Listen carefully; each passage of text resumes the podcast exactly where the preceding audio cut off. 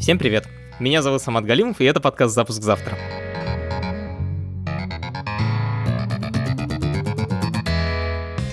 Как технический директор я пытаюсь разобраться, как устроены сложные и интересные штуки. Я зову профессионала, с которым можно поговорить простым человеческим языком.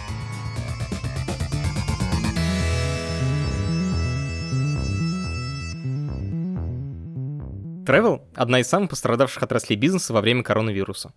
Я позвал в подкаст операционного директора Aviasales, чтобы поговорить с ним об экономике авиаперелетов. Мне интересно, почему сервис не может работать напрямую с авиакомпаниями, а должен перенаправлять на сайты travel-агентств? Как команда Aviasales оказалась на Пхукете? И не рухнет ли весь авиабизнес после карантина? Это подкаст студии «Либо-либо». И у нас есть партнер – сервис онлайн-образования Яндекс Практикум. Если вы хотите стать программистом, дизайнером или дата-сайентистом, идите на сайт Яндекс Практикума и учитесь. Подписывайтесь на наш подкаст на всех подкаст-платформах, ставьте 5 звезд, оставляйте комментарии. А еще вы можете послушать другой подкаст о технологиях Хабр Викли. Хабр. Хабр Weekly. Программист из Канады сделал сайт, который самоудалится, если в течение суток там никто не оставит сообщения. Я как-то в институте делал курсовую про эрфит-метку. И не просто, а типа увязывал это с числом зверя. Про то, что я цитаты из Библии там вставлял. Потому что писать код ну, можно обучить и обезьянку, честно говоря. И я страшно рада, что на Хабре появилась статья про медитацию, потому что есть э, возможность про это поговорить мне, а я могу говорить про это очень долго. На стенде Польши э, есть только один стартап, и это напиток, который надо пить перед пьянкой, чтобы у тебя не было похмелья. Единственный польский стартап — Алка Ритм. Мне нравится Польша все больше. Все больше мне нравится Польша. Это подкаст Хабра, главного русскоязычного медиа для технарей. Раз в неделю ведущие обсуждают лучшие посты на сайте и главные новости у себя в подкасте. Ссылочка в описании. Я Антон Байцур, операционный директор Aviasales. Это значит, что есть еще генеральный директор. Да, это значит, что есть генеральный директор. Исторически у нас э, роли довольно серьезно распределились. То есть я больше про технологии, продукт и развитие компании как бизнеса, а генеральный директор больше за внешние отношения компании с акционерами, с другими компаниями и так далее. Можешь попытаться объяснить вообще, что такое Aviasales? В чем ваш бизнес и насколько он большой? Слушай, если коротко, то авиасейлс – это поиск авиабилетов.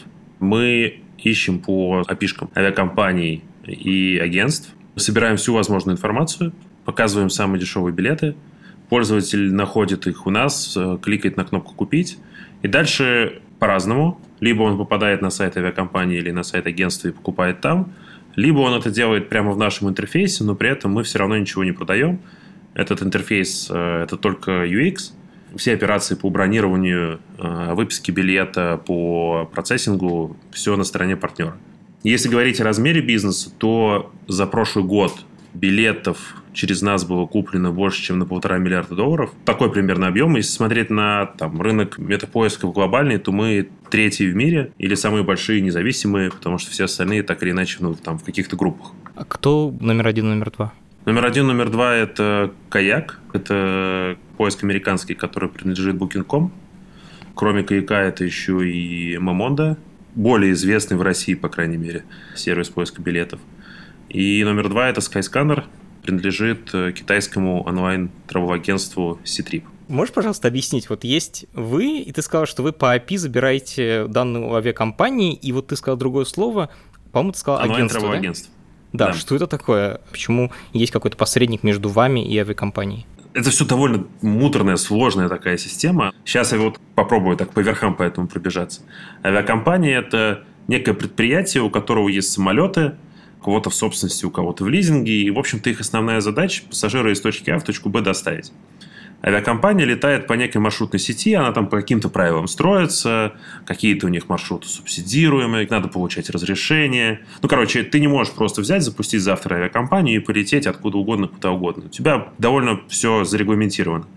Поэтому, например, авиакомпания «Азимут», которая не так давно появилась, по-моему, в прошлом году или что-то вроде того, это была авиакомпания, которая была создана специально, чтобы летать по региональным субсидируемым тарифам. Субсидируемый в данном случае тариф – это, грубо говоря, когда какая-нибудь, не знаю, условная Орловская область готова заплатить часть э, себестоимости перевозки за то, чтобы пассажиры туда летали откуда-то. Очень много лоукосты летает по Европе, в какие-то travel направления, leisure направления как раз по субсидиям. Часть костов берет на себя там Минтуризма, например. А какой пример есть? Я сейчас приведу пример рандомный, например, не знаю, Тенерифе.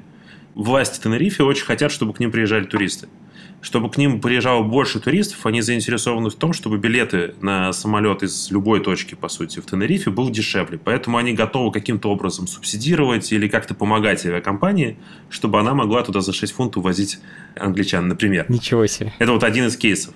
Ну, то есть разные тарифы для жителей разных стран, разные какие-то опции для агентств, которые продают для каких-то стран билеты. Грубо говоря, не знаю, Аэрофлот с удовольствием субсидируют продажу билетов иностранцам, которые летят из рубежа за рубеж через Москву. Ага. Субсидируют, в смысле, для них такой билет купить дешевле, чем для русского? Не совсем. Цена будет та же, но посредник получит выше комиссию. Или даже говоря по-другому, в других странах посредник получит комиссию, а в России не получит, всего. Там, в общем, все достаточно зарегламентировано, достаточно сложно.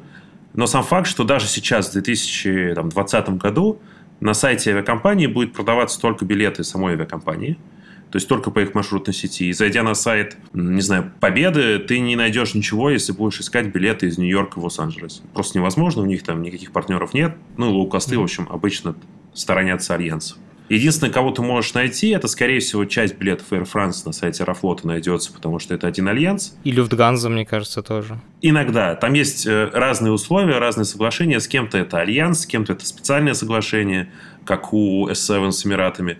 Короче, миллион разных условий. Сам факт, что ты все равно все не найдешь. Многие особенности рынка и структуры рынка, они ну, еще живы там с 70-х годов, э, когда стали появляться первые системы дистрибуции. Системы дистрибуции? Все авиакомпании раздают свой инвентарь систем дистрибуции. Каждая касса в каком-нибудь маленьком или большом городе не будет подключаться напрямую к каждой авиакомпании. Это дико сложно. Поэтому в какой-то момент, в 70-х годах, это все решили упорядочить сделать систему какую-то дистрибуции. Условно, это универсальная API, в котором хранится вся информация про билеты авиакомпании. Не просто API, а еще база данных, да, я так понимаю, в которой они их реально хранят? Там, да, там база данных наличия и отсутствия, какие есть тарифы, сколько стоит. Там, на самом деле, это не одно решение, там много разных технических решений внутри. В итоге глобальных систем дистрибуции сейчас в мире, ну, будем считать, 4. Это Amadeus, это Sabre, это Sirena а, российская и у меня вылетело из головы, кто четвертый, я скажу потом. И большая часть авиакомпаний так или иначе почти во всех этих системах представлена. Просто чтобы упростить способ дистрибуции. Потому что, например, про тот же Аэрофлот в России, конечно, знают все, но немец, который летит из Мюнхена на Пукет, он, скорее всего, не знает ничего про авиакомпанию Аэрофлот, он знает про Люфтгансу, он знает про каких-то европейских перевозчиков, знает про арабов. И вот чтобы ему продать билет, надо, чтобы ты был представлен в систему дистрибуции, чтобы его локальный немецкий агент, будь то онлайн-агент или офлайн-агент, мог тебя найти и продать. Тут-то появляется история про травовое агентство. Онлайн-агентства как раз специализируются на том, что у них есть все, и они по разным настройкам самой системы дистрибуции могут находить разные комбинации билетов, в том числе комбинации разных авиакомпаний, комбинации разных видов перелетов – и ты, по сути, на сайте агентства получаешь вообще всю картину. Кто, откуда, когда летает. То есть эта система дистрибуции на самом деле представляет функции поиска. Да. Но не напрямую людям, а только посредникам. Да, да, все так. То есть я как пассажир не могу зайти на сайт Amadeus и там сделать поиск. Все абсолютно так, да. Окей. Подожди, а получается, агентство подключается сразу ко всем четырем системам дистрибуции или только к одной? Там тоже куча тонкостей. Кто-то работает на эксклюзиве. У Аэрофлота основная GTS — это Sabre. Это американцы, Amadeus — это испанцы, европейцы. Сирена — это российская компания. На самом деле, локальным GDS часто все-таки является тот, который поближе. Но ты можешь дистрибуцироваться через всех. Вопрос, собственно, цены. Авиакомпания по дефолту платит за каждый сегмент, за каждый перелет, который она продает через конкретную систему. И какие-то системы могут быть дешевле, какие-то дороже, контрактные отношения могут быть совершенно специфические, кто-то может вообще не брать за это деньги, и брать деньги с кого-то другого, например, с агентств, ну, в общем, по-разному можно придумать эту схему. Очень похоже получается ГДС это типа MasterCard, Visa, Мир, а банки — это авиакомпании. Есть что-то схожее, да. Но при этом ты ходишь не напрямую в ГДС, вот эти системы дистрибуции, а ты ходишь к посредникам. Ты берешь данные у агентств, которые, по сути, продают ту же самую услугу, что и ты. Зачем им давать тебе API свое? Трафик. Это то же самое, что у тебя есть Яндекс.Маркет, Ага. например. Мгм. Внутри Яндекс.Маркета есть какое-то количество магазинчиков, и все эти магазинчики могут продавать один и тот же телевизор. При этом этот телевизор может продаваться еще и ну, на заводе условного Samsung. Ага. Ну, или в фирменном магазине Samsung. Мгм. И когда ты ищешь в Яндекс.Маркете телевизор Samsung какой-то, он тебе, скорее всего, даст сразу много-много разных цен, среди которых, вероятно, может быть, еще и будет официальный магазин. Я давно не пользовался Яндекс.Маркетом, мне сложно сказать, будет он там или нет. И далеко не обязательно, что у официального магазина Samsung этот телевизор будет стоить дешевле. Единственный способ среди всех этих магазинов конкурировать за меня – это цена. Я покупаю товар, Яндекс.Маркет с этого получает, вероятно, какую-то комиссию. Абсолютно идентичным образом, если упрощать, работает Aviasales. Есть авиакомпании, у которых не все билеты, а только свои. Есть онлайн-агентства, у которых все билеты, но при этом, поскольку они принимают денежку и продают эти билеты, они могут с их ценой все что угодно делать, чтобы заработать. Есть Aviasales, который по всем по ним ищет, сравнивает по каждому билету стоимость, и на кнопочку, которая кнопку «Купить», попадает тот, у кого самый дешевый билет. Это приводит к тому, что по большинству билетов цена одинаковая, и она минимальная. То есть это одинаковая цена с авиакомпанией. Авиакомпании последние несколько лет активно вводят понятие price parity. Это значит, что ни один агент не имеет права продавать билеты дешевле, чем авиакомпания. Раньше это было легко распространено, и можно было найти и купить билет Аэрофлота дешевле, чем он стоит на их сайте Мгм. с помощью агентств. А дальше ты берешь и заходишь на сайт любого из агентств напрямую, ищешь тот же самый билет, и вдруг оказывается, что он стоит на 500 рублей дороже, чем на Aviasales. Потому что тебе они отдают более дешевые. Потому что, когда ты приходишь на сайт агентства, ты никого ни с кем не сравниваешь. Ты уже пришел. Ты уже Ага. пришел покупать. Тебе можно показать, ну, не любую цену, но плюс-минус любую в рамках там какой-то адекватности, если там ты не пойдешь сравнивать с авиакомпанией и так далее. Мгм. А на Aviasales ты, если даешь цену на 500 рублей дороже, Тут ты окажешься в самом низу списка. то найдется 10 твоих конкурентов, которые дадут цену ниже, и в итоге ты просто не сделаешь эту продажу. Не лучше разве контролировать всю цепочку целиком? В чем риски? То есть в чем минусы? Если мы начнем продавать билеты сами, мы, скорее всего, сильно испортим рынок.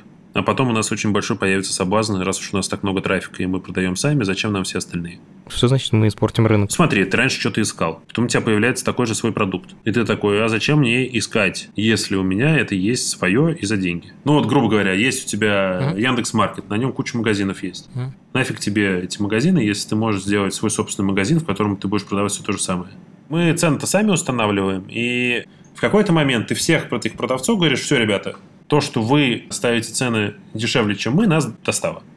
Мы можем ставить такие же, как у вас, но если вас вообще не будет у нас, мы можем цены поставить больше. И в этот момент ты перестаешь быть агрегатором. Ты теряешь, во-первых, свое конкурентное преимущество, ты агрегатор, и ты не аффилирован ни с кем из тех, по кому ты агрегируешь.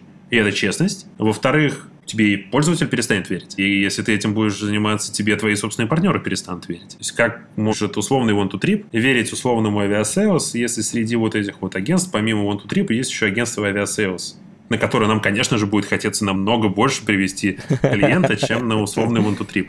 Поэтому правильно делать то, что ты умеешь хорошо, и не распыляться, наверное. Но мы вот как-то к этому, сколько уже лет, этого принципа придерживаемся. Окей, я понял.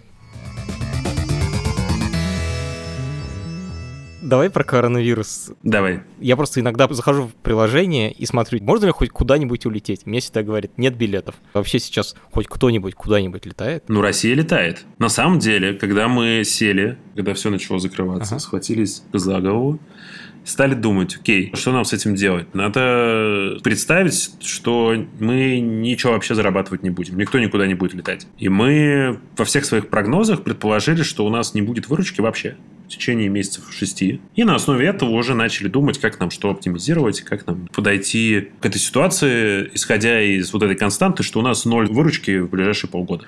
Мы можем сокращать расходы свои операционные разными способами. Мы отрезали маркетинг, но он достаточно органически отрезался, потому что Рекламировать нечего, наверное. спроса нет, и основа маркетинга – это поисковый paid search, то есть это Google и Яндекс, это наши два там одних из самых крупных каналов именно перформанс-маркетинга.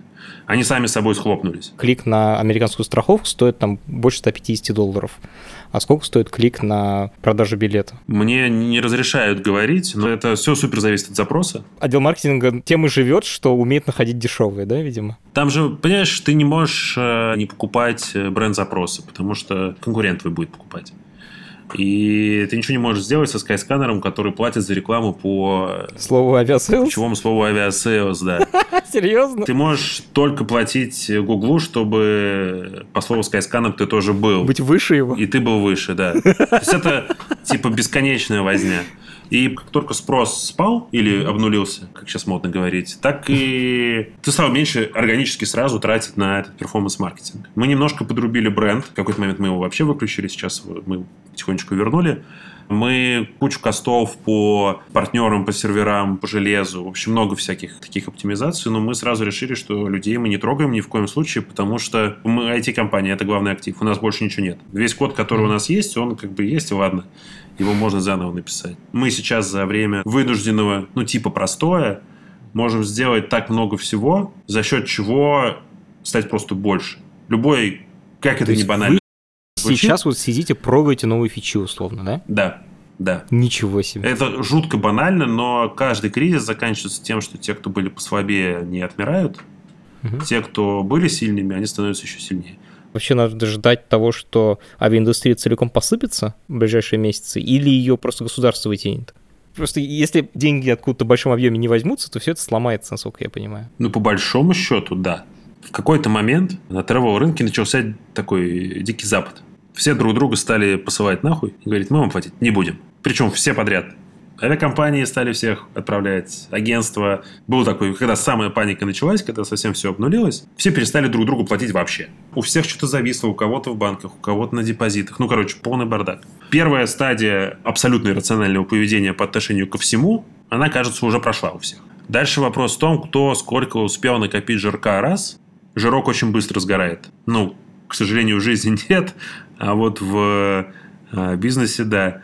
Вторая часть – это поддержка государства или фондирование. Сейчас, насколько я знаю, хороший момент, чтобы купить кого-то. А, Потому что многим нужны деньги, чтобы пережить этот кризис. В том числе и крупнику, такому как Booking, Expedia и так далее.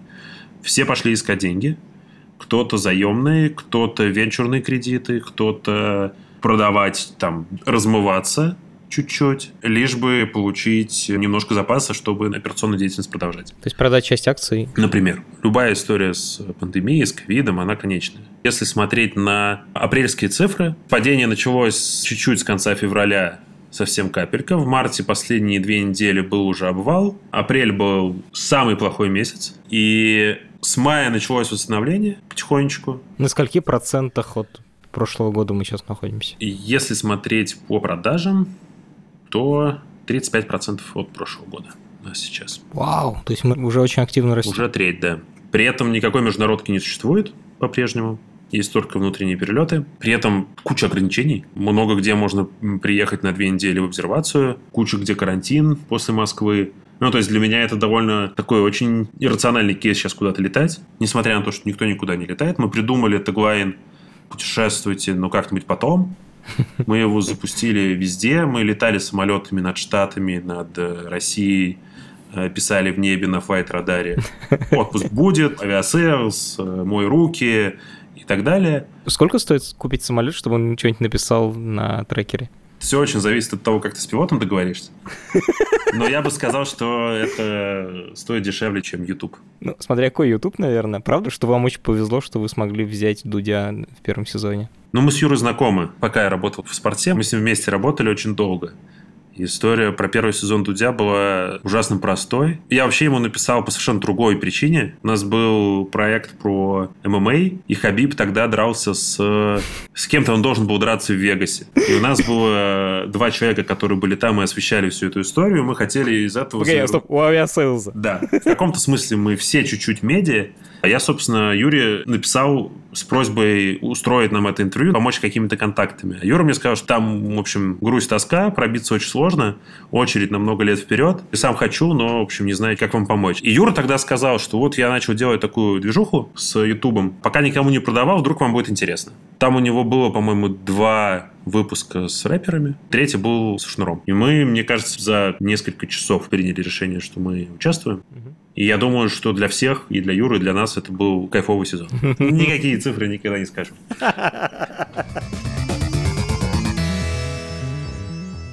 Ходят слухи, что вы сравниваете закругленные кнопочки с острыми углами кнопочек и замечаете конверсию там в 0,3%, разницу в 0,3% пункта и такие е Это... Правда? Это внутренний мем.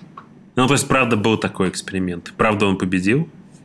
А, обосновывался он тем, что скругленная кнопочка, она больше про посмотреть, а не скругленная, она больше про купить. Что это, дескать, паттерны. Я в этом плане небольшой сторонник подхода развития продукта через АБ-тесты. Угу. Мне персонально не кажется правильным полностью забывать про интуитивный подход. Ну, то есть интуиция, она должна жить в продукте. Потому что как только ты начинаешь развивать продукт итерационно через АБ-тесты, ты попадаешь в ловушку Booking.com.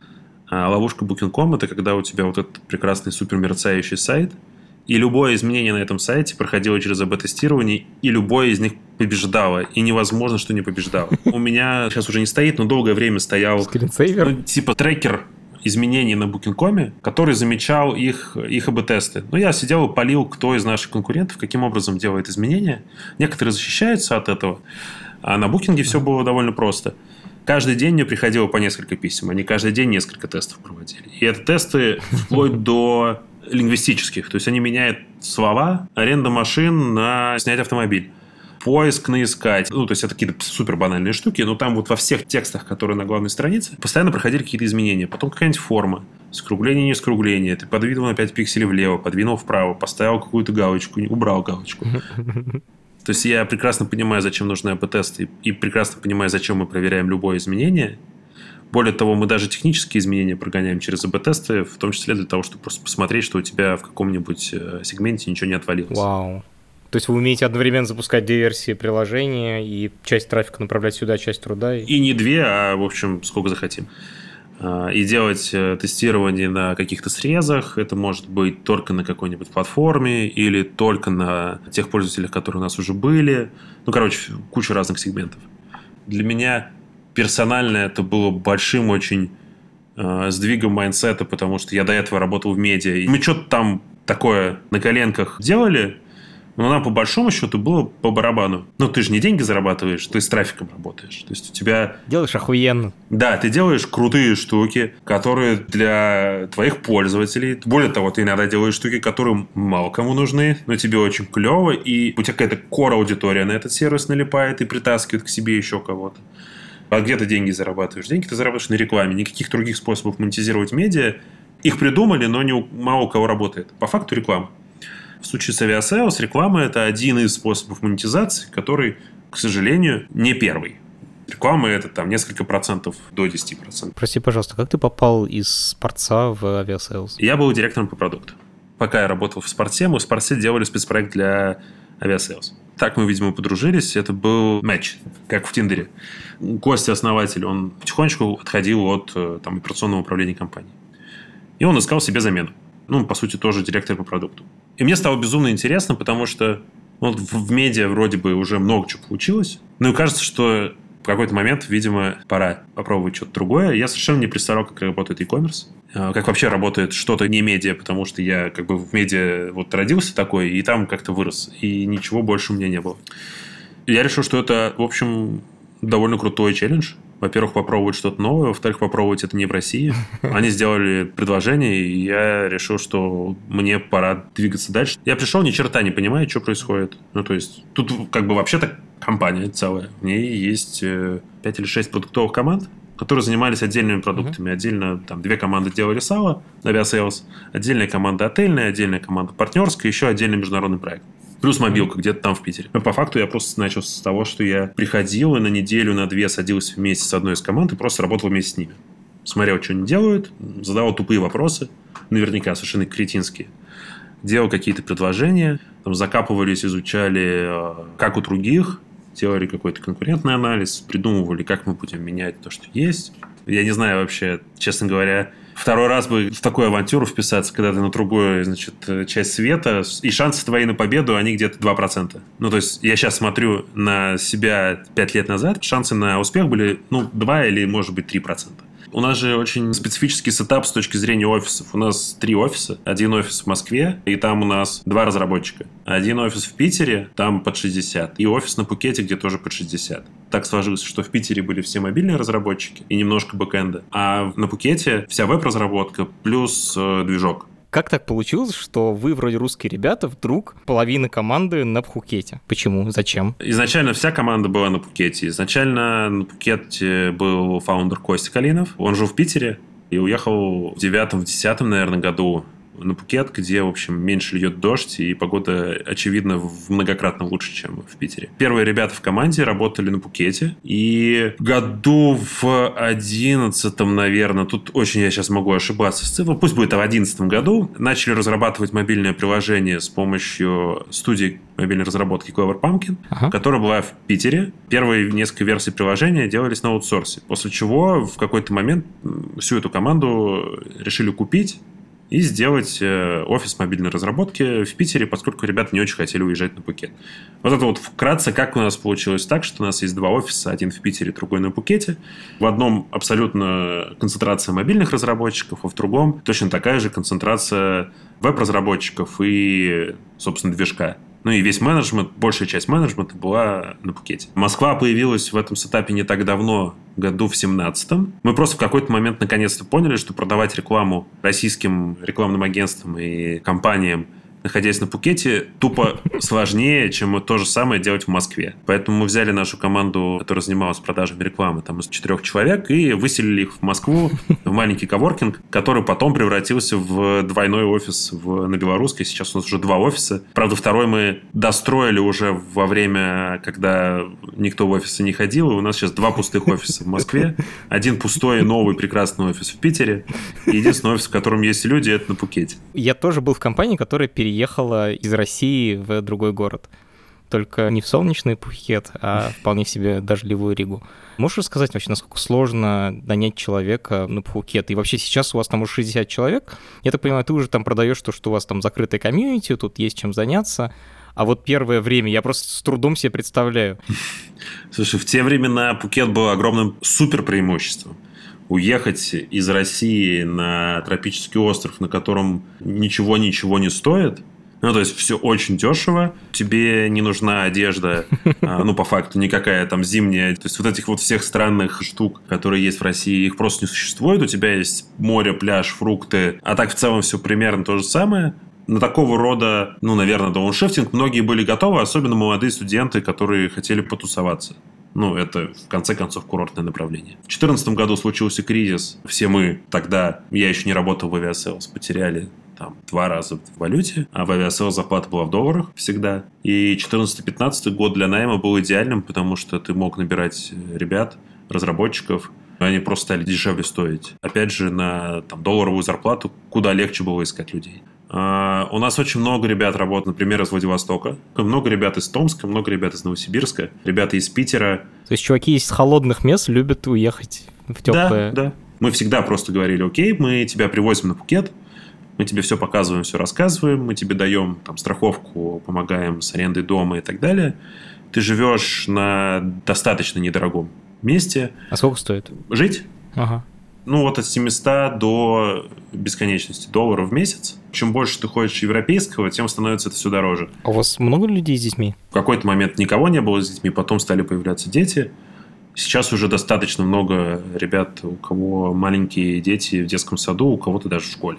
То есть это из такой тусовочной штуки переросло в какую-то более семейную, просто за счет того, что люди выросли? Во многом да, но все-таки у нас вот есть некая система поколений. Ребята меняются, кто-то просто уезжает, Кому-то надоедает. Такое тоже может быть. Кто-то хочет себя попробовать в Фейсбуке или в Амазоне, например. Угу. То есть мы для себя, как там, IT-компания, скорее конкурентами основными за ребят считаем как раз западные компании, российские скорее нет. А как вы сами хантите? Слушай, очень по-разному. Мы в последнее время очень стали целиться в совсем молодых ребят, потому что мы в какой-то момент поняли, что у нас довольно сеньорский такой состав, не по возрасту, а по скиллам. И появился какой-то перекос, все хотят себе еще сеньоров, чтобы сразу все работало. И ты понимаешь, что ну, ты же не можешь одних сеньоров держать как-то. Во-первых, дорого. Во-вторых, молодых сеньоров не бывает, а все-таки очень хочется учить джунов, то есть воспитать под себя разработчиков ну, и какой-то соблюдать почти как эйджизм, но историю про какой-то баланс, чтобы мы немножко молодели, чтобы мы не превращались, где все семейные ребята сидят дома, а чтобы у нас был какой-то микс. Давай про парсинг данных. Давай. Парс это использовать программу, которая смотрит на тот же сайт, на который должны смотреть люди, и вытаскивает из него данные, которые создатели сайта не хотели делать машины читаемыми. То есть предназначался сайт только для людей, чтобы те его глазами смотрели, а вместо этого хакеры или просто программисты пишут программу, которая проходит все страницы много раз в час и вытаскивает актуальные данные и дальше переиспользует их как-то по-своему. Это дико интересно. Пытаются ли вас парсить и парсите ли вы кого-нибудь? Ну смотри, начну с простого ответа. Мы никого нелегально не парсим. Оговорка нелегальная, она такая, знаешь, я сразу начинаю задумываться. По факту весь наш бизнес, он так или иначе основан на парсинге, потому что мы получаем большую часть контента по разного рода IP-шкам, и мы их парсим. Не, я про то, что сайт, типа берешь сайт конкурента условно? Нет, и... Э, этого мы не делаем. Ну, то есть у меня есть какие-то сервисы, которые смотрят на то, какие изменения вносит Skyscanner в свой продукт, ну, мониторинги.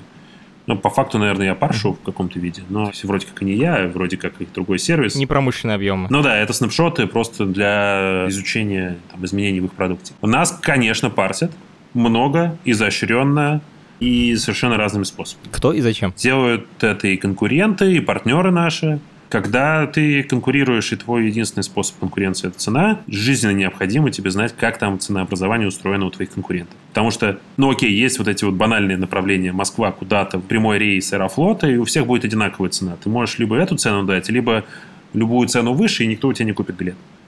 Но есть куча сложных комбинаций, когда ты летишь с пересадкой, когда ты летишь с, допустим, пересадкой, но при этом это не один билет, а два разных билета, и ты, например, какой-то сегмент летишь Победы, а потом какой-то сегмент, не знаю, Ryanair.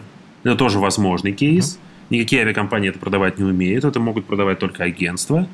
По сути, у многих агентств есть большое количество уникального контента. Соответственно, именно в этом уникальном контенте у них, в принципе, развязаны лапы на то, чтобы ставить цену, какую хочешь, потому что ну, это же уникальный контент. И велика вероятность возникновения ситуации, когда у всех цена 1000, у тебя цена 800, но вообще-то, если ты поставишь 999, никто этого не заметит. А ты заработаешь на 199 рублей больше. И в рамках этой маржи ты можешь прыгать по цене. И тебе надо соблюдать баланс между тем, чтобы попасть на кнопку, ну или близко к кнопке, И не продавать сильно дешевле, чем все остальные. Ну, потому что ты просто будешь терять деньги. Плюс есть авиакомпании. Есть Аэрофлот, есть S7, есть UTR и так далее, которые куда-то летают, у них где-то пересечение по маршрутной сетке. Им надо как-то принимать решение, куда им запускать еще самолет. Надо следить за конкурентами, за их тарифами. Они, естественно, друг друга в каком-то виде, это может быть в целях изучения, как исследования, попарсить друг друга. Или попарсить нас, потому что у нас есть все. Разного рода парсеров миллион. Есть просто люди, которые парсят ради того, чтобы найти себе билет. Ну, чтобы не руками перебирать 100 направлений, ты запустил тысячу направлений, короче, перебрал, цены сохранил и побежал дальше. Защищаетесь ли вы от этого? Это каждодневная работа. Мы каждый день сражаемся с ботами, парсингом и так далее. Что значит сражаетесь? Вы делаете так, чтобы они получили тухлые данные? Либо направляете на них юристов? Просто есть много разных решений. По-разному. С кем-то работают юристы, с кем-то работают э, блокировки по там, айпишникам, по диапазонам айпишников и так далее. С кем-то работает э, вообще перенаправление на порнуху ради прикола.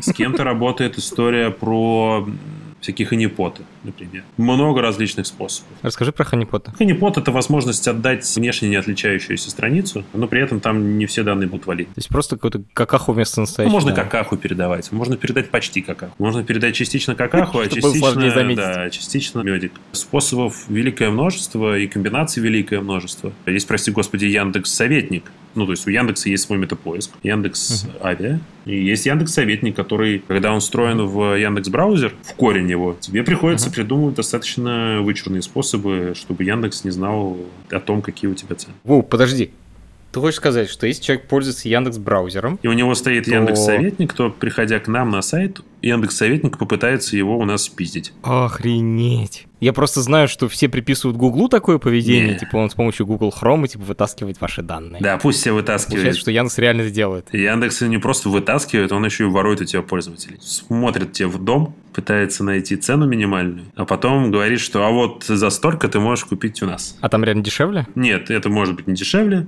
но тут надо понимать, э, бизнес-модель разная. Яндекс как бы в рекламе-то получает деньги за клики, и в авиабилетах он получает деньги тоже за клики. Он не получает никакого процента с билета, как мы. То есть в нашем случае мы получаем деньги только в том случае, если человек нажал на кнопочку, пришел, купил билет, и нас очень сильно парит, что там будет с этой ценой. То есть, если цена у нас была не такая, как цена у партнера, то, скорее всего, пользователь матернется и не будет покупать. А у нас на дашбордах э, конверсия у партнера резко по- полетит вниз. И мы с этим партнером сделаем одну очень простую вещь. Мы его сначала пессимизируем, там, где у него начала падать конверсия, а потом вырубим. И скажем, иди исправляйся. Либо отдавай нам живые цены, настоящие. А, Причем неизвестно, по какой причине у него эти цены не живые. Это может быть тоже не его вина. Ну или там кэш какой-то у него случился. Но мы с тобой работать пока не будем. В случае Яндекса, Яндекс получает деньги в тот момент, когда человек кликает на кнопку. И что там дальше будет происходить? Яндексу абсолютно, не только Яндексу. То же самое со Skyscanner, то же самое с Каяком.